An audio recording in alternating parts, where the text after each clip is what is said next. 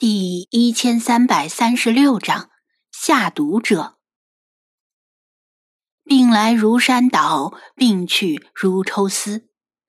刚刚中毒醒来的几条狗极为虚弱，连站都站不起来。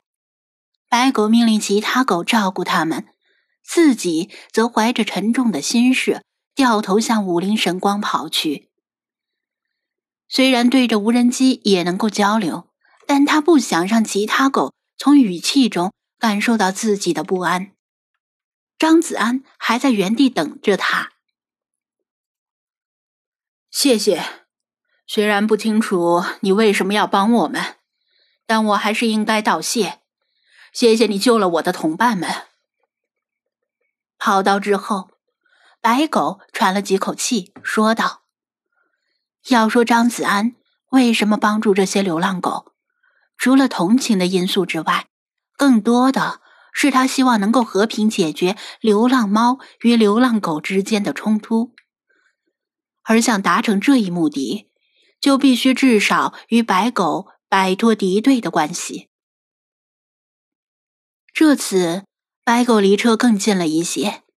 如果想要捕捉它，只要举起手机启动游戏就行。但是张子安没有选择这么做，原因有二：首先，无论是初次与哪只精灵相遇，如果这只精灵明显有未尽之事想要完成，比如雾隐茶楼里想品完三杯茶的老茶，滨海图书馆里想要找寻丢失的无名书的派，好莱坞蜡像馆里。希望找回自己记忆的菲马斯，想去韩国见欧巴的世华，想要去滨海市消灭一切害喵虫的弗拉基米尔，他都会耐心的等待，替他们完成他们的遗憾，等他们自愿的跟他回去，他才会按下捕捉按钮，而不是强行把他们捉回去，因为强扭的瓜不甜。这次也是如此。其次，弗拉基米尔是来到宠物店之后才建立的喵喵军团，但这条白狗已经把附近的流浪狗都统帅到麾下。如果这时把它突兀的带走，那剩下的流浪狗们群狗无首，势必又会陷入无序混乱的状态。据他观察。白狗应该是对手下有很强的约束，就算是去偷香肠的时候也没有伤人。还有对生育后代的雌犬们表示出的温情，这些都不是普通流浪狗天生具备的素质。失去白狗的约束，这几百上千条流浪狗势必会对周边地区人们的生活造成恶劣的影响。用某个游戏的话来说，总得有一个巫妖王。纵观历史，最糟糕的中央集权也好过军阀割据混战。所以在一切安排妥当之前，他不能带走白狗。张子安说道：“没关系，几瓶 V 六而已，不值几个钱。倒是你特意避开其他狗来找我，并不只是为了道谢吧？”被他一语道破心事，白狗叹息道：“是的，是说要投降，那倒是欢迎。我军对待俘虏的政策一向很友好，脚爪不杀。”弗拉基米尔说道。白狗怒道：“谁会向你投降？有本事下车与我一战！战就战！”我他喵的会怕你！弗拉基米尔也是一点就炸，当下就要下车与白狗单挑。等一下，等一下，有事先说事，君子动口不动手。张子安赶紧打圆场，也不知道这一猫一狗为啥这么不对付。一猫一狗互相瞪视了半天。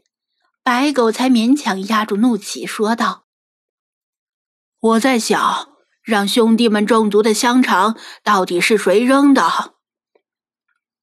是谁扔的？张子安一怔。这里是垃圾填埋场，滨海市和林市的垃圾一般都会往这里运。兴许是哪个小区用来毒狗的香肠被运来了。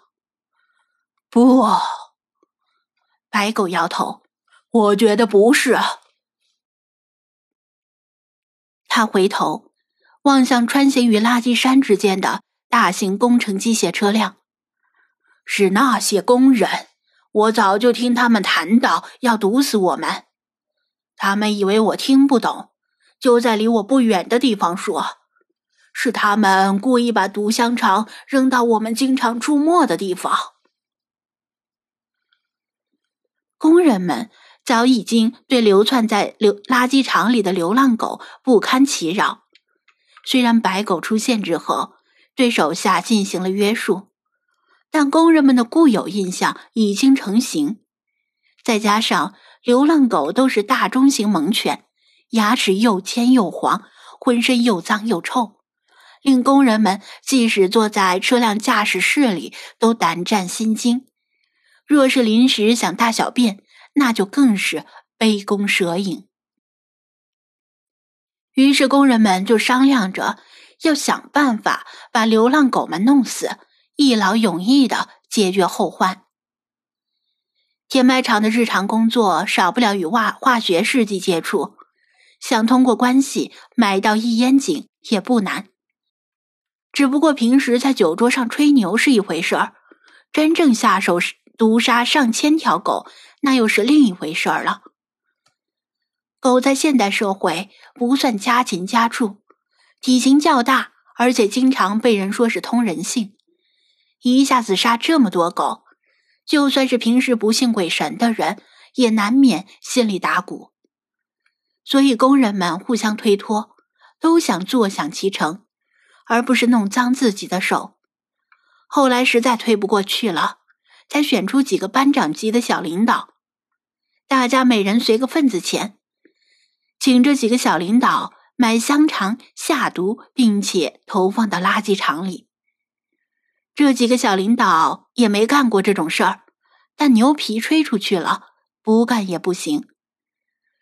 这次是他们的试手。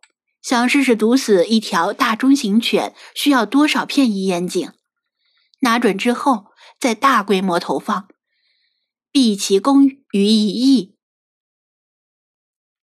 所以白狗得知那几条狗中毒后，马上想到是工人们干的。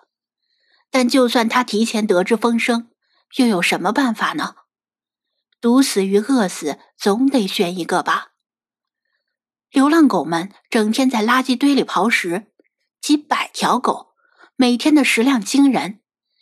不从垃圾堆刨食，拿什么喂饱它们？而且还有幼犬源源不断的出生，每多添一张嘴，就多一份生存的压力。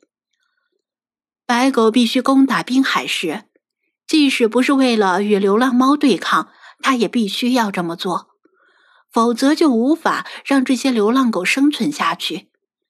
只有垃圾丰富的城市里，才能够满足生存的需要。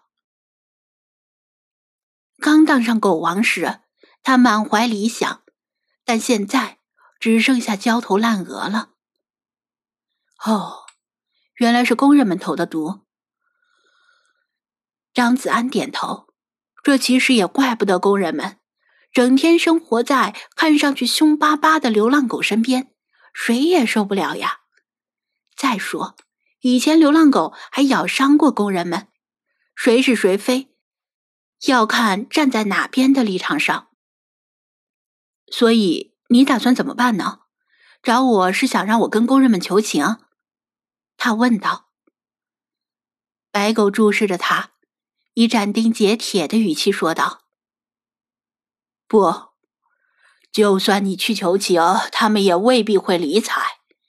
此地并非久留之地，我想带着兄弟们搬离垃圾填埋场。